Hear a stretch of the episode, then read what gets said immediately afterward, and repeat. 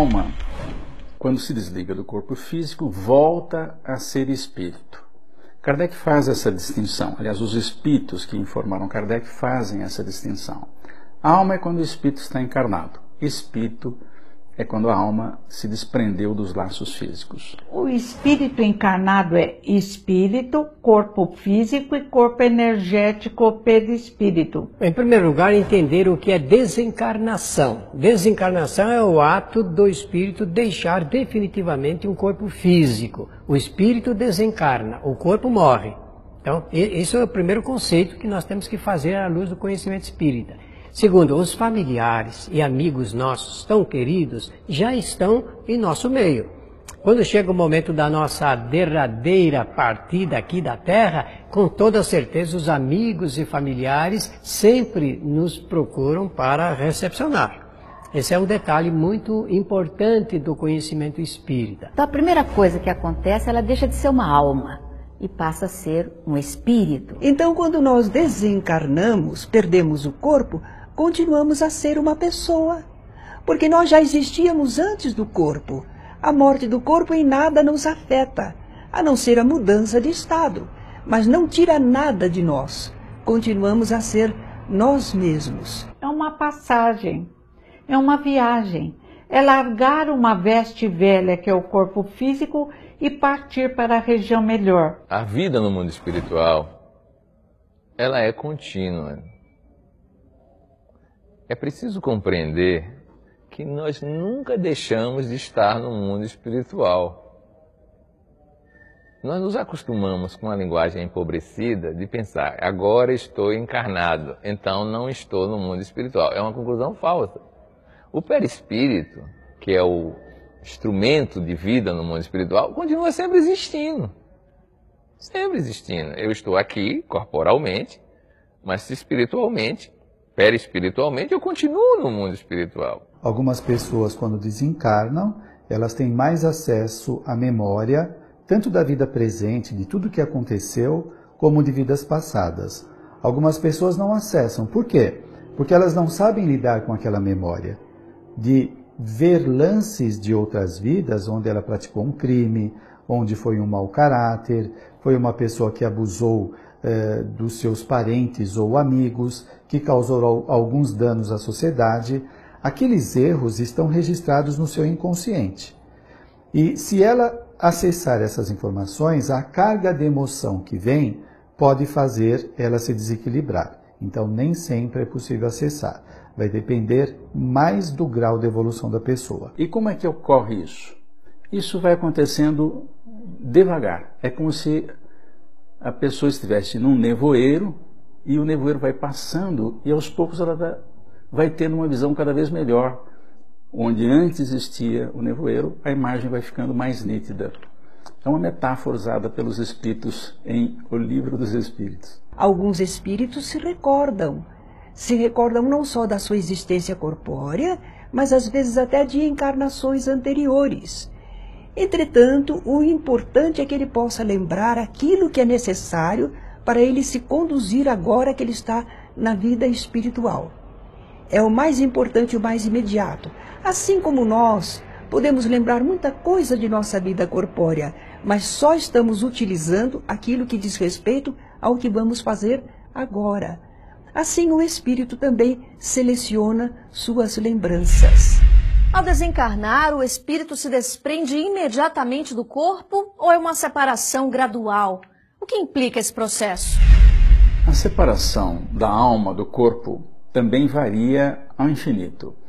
E o normal é, des é um desprendimento gradativo, lento. Os laços precisam se desfazer. Nós temos laços que nos prendem ao corpo físico. Perispírito e corpo físico estão juntos, mas ao se separarem, por exemplo, durante o sono, os laços não se desfazem, eles permanecem. Mas com a, o desgaste é, energético, é, por ocasião da morte, esses laços se desfazem. Portanto, isso é um processo lento. É como uma chama de uma vela. O espírito vai se desligando pouco a pouco, né? o perispírito vai se desligando do corpo até a extinção dos fluidos vitais, etc., que o prendem ao corpo, né? Então, não há uma separação imediata. Claro, para espíritos mais evoluídos, mais rápido. Para espíritos menos evoluídos, mais lento. É sempre assim. O que determina o que acontece na vida espiritual é o grau de evolução do espírito. Esse desprendimento vai variar de pessoa para pessoa. Há criaturas que são aferradas às coisas materiais, às sensações orgânicas. Então ela se demora mais a se desprender. Mas se a pessoa for um, mais compreensiva, mais confiante em Deus, esse desprendimento se faz rapidamente. Demora algum tempo, sim, mas se faz harmoniosamente, se faz de forma segura. E a pessoa já começa a entrever o mundo espiritual, já vê espíritos amigos que vêm recebê-la, de forma que vai ser bem suave esse desprendimento. É muito importante, às vezes o espírita diz, ah, eu tenho medo, não sei o que vou encontrar. Para com isso. Tem livros que devem ser lidos. Primeiro, O Céu e o Inferno de Kardec. E Kardec diz, cada um morre conforme viveu. Quem viveu bem, quem não é escravo do corpo físico, dos bens materiais, desencarna tranquilamente. Quem se apega ao corpo físico, às joias, a uma vida eh, cheia de luxo, muitas vezes desencarna aos trancos, com dificuldade. E alguns se apegam tanto ao corpo físico que o corpo morre, eles continuam sofrendo grudado no corpo físico. Alguns espíritos podem acompanhar devido ao apego que tem à vida e sem compreender que a vida não morre ali, podem acompanhar mesmo o próprio funeral. Nós sempre temos ajuda para a desencarnação, assim como tivemos para encarnar. E naturalmente nós com essa ajuda somos às vezes até adormecidos e não sentimos muito todo o transe do desprendimento e vamos despertar depois no plano espiritual. Depende de nos educarmos. Morrer é reencontrar amigos que já estão do lado de lá, parentes. Mas o instinto de conservação, sabiamente colocado dentro de nós, faz com que, normalmente, ninguém deseje morrer.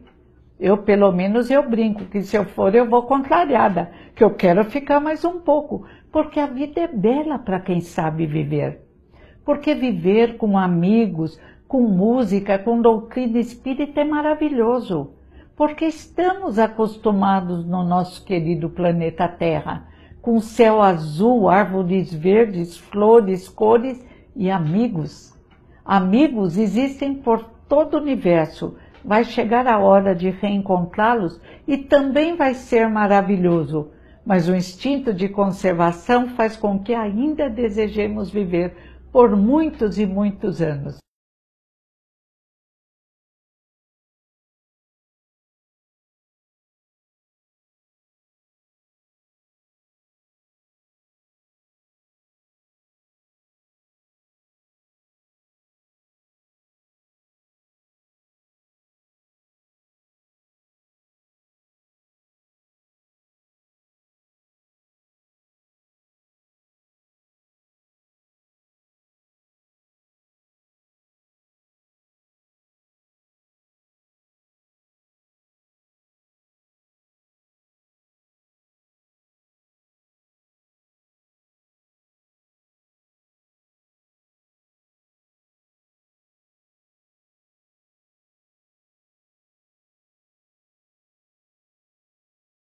A primeira pergunta é para onde vamos depois da morte? Também varia o infinito e depende do grau evolutivo. Há espíritos que desencarnam e ficam tão apegados ao seu mundo que ficam lá dentro de casa. Alguns parentes até chegam a registrar: não, eu estou sentindo o fulano aqui perto, ele está por aqui, eu percebo. Alguns dizem isso. Como será a minha integração no mundo espiritual? Será o reflexo da vida que eu levo aqui na Terra eu irei em busca daqueles que me são afins. Se eu pauto a minha vida com o compromisso de renovação, de buscar as coisas sérias, as coisas boas, as companhias positivas, Saindo do corpo, eu serei amparado pelos amigos que eu vou angariando e também irei me integrar de uma forma mais feliz no plano espiritual. Mas se eu opto aqui por uma vida desregrada, eu vou adentrar o mundo espiritual da mesma forma. Então, as companhias serão aquelas com as quais eu privei aqui na Terra. É o semelhante atraindo o semelhante. As afinidades. Sempre nós estamos falando aqui de evolução, de merecimento, porque na vida espiritual não é igual aqui na Terra, que tem muitas pessoas que às vezes por causa de poder ou de dinheiro, eles compram privilégios, não é? Eles obtêm facilidades através de vários subterfúgios, de artimanhas. Na vida espiritual não tem esta condição. Vai depender da moralidade da pessoa de conseguir estar em condições mais favoráveis. Então, encontrar um parente tem que ter merecimento e condições para isso. Imagina a pessoa recém-desencarnada, ainda convalescente, encontra um parente muito querido há muito tempo que não o vê e pode, por conta da saudade do encontro, ter uma alteração emocional e se desequilibrar todo, todo ele. Né? Então, os benfeitores vêm quando é possível o desencarnado reencontrar um amigo ou parente. Então, às vezes, nos fixamos, ah, eu quero encontrar meu pai, eu quero encontrar minha mãe, eu quero encontrar meu irmão que foi antes de mim. Não, você vai encontrar criaturas que lhe querem bem, que em nome de Deus estão lhe acolhendo. E o amor não tem nenhuma restrição. Amor é amor, amor fraterno, amor que, que vem de Deus através das criaturas para nós. Em suma, a consciência da pessoa define como vai ser a vida. Não tem zero para ninguém, não. Começar do zero. Tem continuar de onde estava. Esta é a realidade descrita em toda a literatura mediúnica. Agora, para onde nós iremos, nós ficaremos na Terra mesmo. Não existe um lugar circunscrito ou fechado para onde nós devemos ir, porque o espírito ele convive no meio dos que ficam aqui encarnados. E depois, de acordo com o grau do seu interesse, ele pode é, ir para outros lugares aqui do planeta Terra, planeta Terra mesmo, para ele continuar esse, esses momentos de intercâmbio entre os encarnados e os desencarnados. Naturalmente, nós dizemos o lado de lá, o além, significa fora da matéria longe da, da, da, da sensação do corpo material. Nós retornamos ao mundo espiritual e somos atraídos para a região mais condizente com a nossa natureza, com o nosso grau de desenvolvimento. Então, ah, no, conforme a pessoa, ela vai ser atraída para determinada região no plano espiritual. E há muitas regiões boas, uh, tranquilas, que não precisam ser as regiões mais felizes, que essa está uh, preparada para espíritos eh, mais capacitados, mas diríamos que a média das criaturas tem um bom lugar para morar.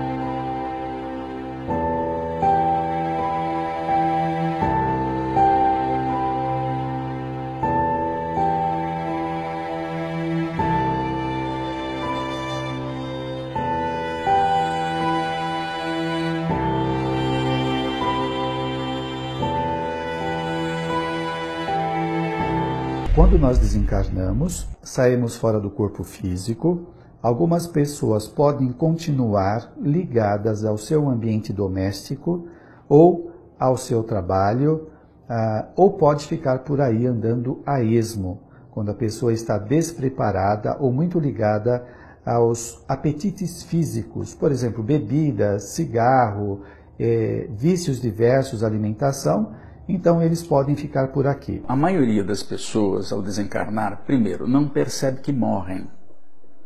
Uma das características é porque a morte não dói. Isso está escrito, é textual. Às vezes o que dói é a doença que o sujeito tem. Por exemplo, o sujeito recebe, ou melhor, tem um infarto fulminante.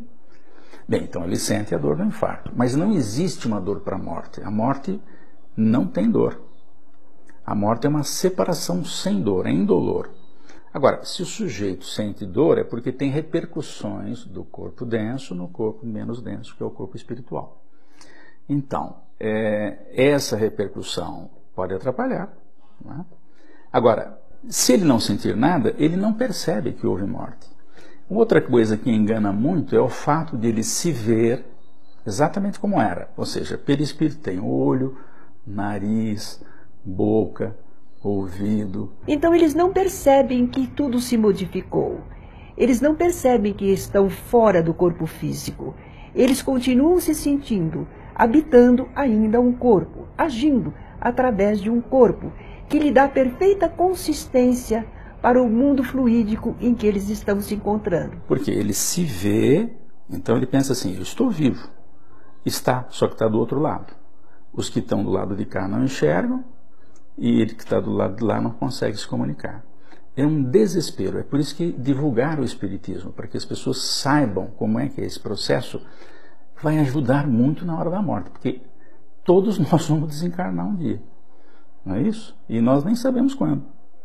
E é bom saber dessas coisas, para, se acontecer qualquer coisa, a gente saber o que fazer. O que pode dominar, por exemplo, é a convicção da pessoa que não existe vida depois da morte do corpo físico. Esta convicção passa a ser uma auto-hipnose. A pessoa se hipnotiza e ele começa a acreditar nesta ideia. Quando ele chega na vida espiritual, ele não tem é, informações, ele não tem espaço mental para conceber esta realidade, então ele não vê como uma vida extrafísica. Neste prezado momento, milhares de espíritos encarnados estão desencarnando. Muitos, mas uma grande, esmagadora maioria, em situações de grande dificuldade, de grande eh, sofrimento, como por exemplo nos hospitais. Esses espíritos ficam durante muito tempo ali no ambiente em que desencarnam.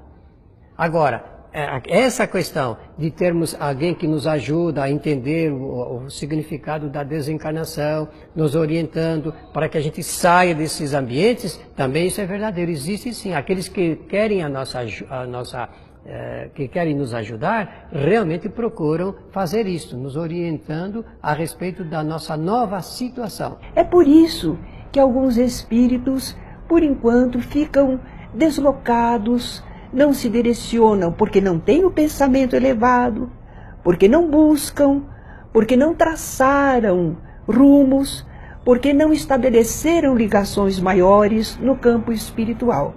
Então eles vivem como que em si mesmados, em si mesmos, nas suas sensações e na sua ignorância da realidade, até que são ajudados, despertados por espíritos amigos e encaminhados para o seu pleno restabelecimento espiritual. Há que nos trabalharmos para nos conscientizarmos em todos os instantes da nossa vida e para podermos aproveitar as experiências neste mundo de experiências, de provas, de experimento, para crescermos, para nos libertarmos dos desequilíbrios que temos desenvolvido através dos séculos. Quando um espírito deve ou não encarnar, depende, por exemplo, se ele tem esclarecimento, ele percebe que está na hora de acertar certos compromissos. Ele precisa encontrar alguém do passado que já está encarnado, ou então eles combinam, ó, oh, vamos nascer juntos e vamos realizar experiências nesse sentido, vamos tentar novamente essa experiência e tal. Vai depender da necessidade, dos encargos, das funções que ele vai desempenhar, uma série de questões que, naturalmente, o seu guia espiritual, o seu anjo da guarda, vai ajudá-lo nessa questão. Nós somos espíritos, seres imortais, criados por Deus para a evolução, para o desenvolvimento intelectual e moral. E nós fazemos isso através da experiência corpórea também, não só no plano espiritual. A nossa permanência no mundo espiritual é inevitável, porque lá é a nossa verdadeira pátria. Um dia nós vamos estar mais tempo na vida espiritual e ainda as condições como são nós não conhecemos, mas ainda precisamos da vida intrafísica.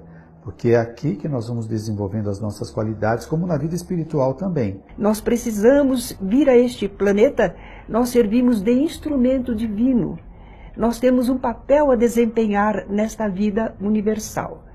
E nós vindo para a Terra e trabalhando com as pessoas e com a natureza, nós estamos servindo a um desígnio divino e temos um salário espiritual, que é o nosso próprio desenvolvimento intelectual e moral. Cada encarnação nós esquecemos grande parte do que fizemos no passado, né? enfrentamos novamente várias condições para desenvolver qualidades, superar os erros do passado, dar continuidade a projetos que fizemos anterior.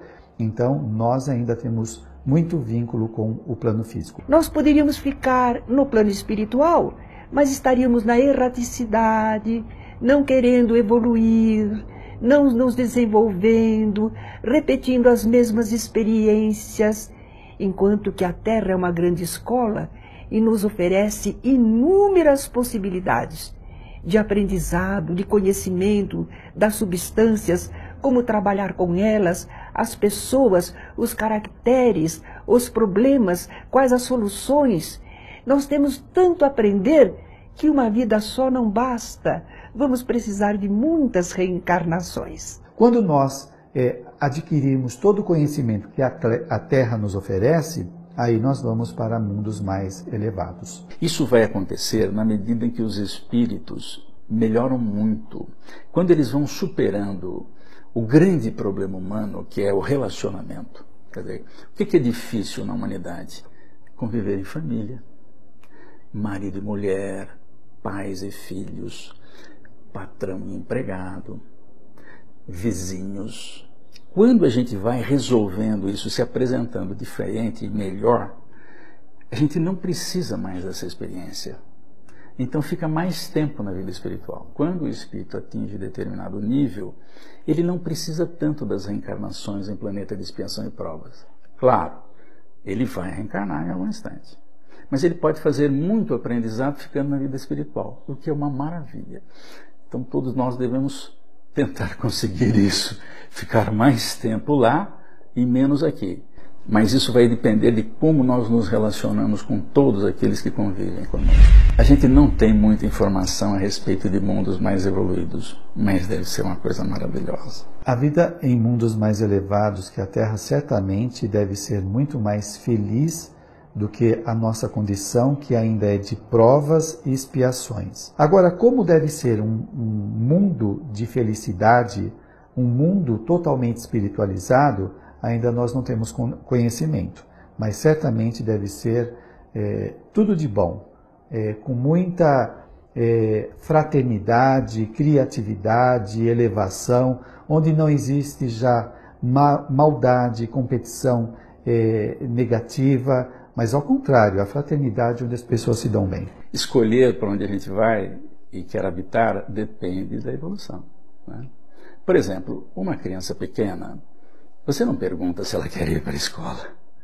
Você manda para a escola e naquela que você acha que deve, ou porque é compatível com o nível salarial, enfim, você escolhe a escola. Agora, na medida em que a criança, a criança vai crescendo, chega um ponto que ela escolhe eu quero estudar em tal lugar.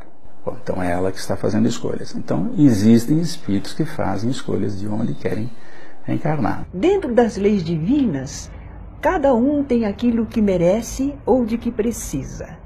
Então, naturalmente, o espírito estará colocado no ambiente que ele precisa ou merece, mesmo deixando o corpo físico. Tanto quando ele encarna como quando ele desencarna, ele é sempre conduzido aquilo que lhe é adequado, necessário, possível. Entretanto, a misericórdia divina pode ensejar que nós recebamos um estímulo, nós tenhamos uma vontade de querer algo mais, tentar escolher, assim como escolhemos às vezes as nossas provas aqui na Terra, quem sabe podemos escolher uma situação no mundo espiritual, mas vai depender se aquilo é realmente útil, necessário, adequado para nós. Senão, não nos será concedido.